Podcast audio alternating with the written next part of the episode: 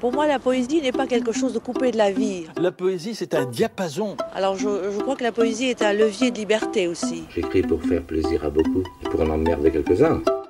Tout en poésie. Rien de mieux après une journée bien remplie que de se poser dans son lit.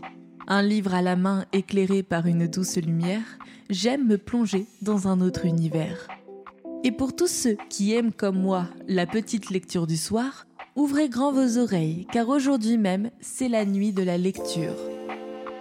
Mais plus que les romans, j'aime les poèmes, tout comme Victor Hugo aime écrire des vers. Et ceux d'aujourd'hui sont de mes poèmes.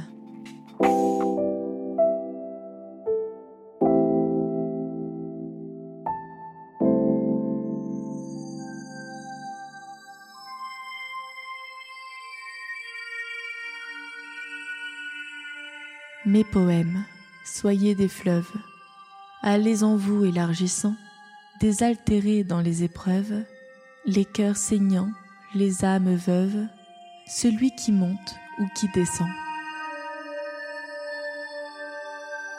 Que l'aigle plonge, loin des fanges, son bec de lumière en vos eaux, et dans vos murmures étranges, mêlez l'hymne de tous les anges aux chansons de tous les oiseaux.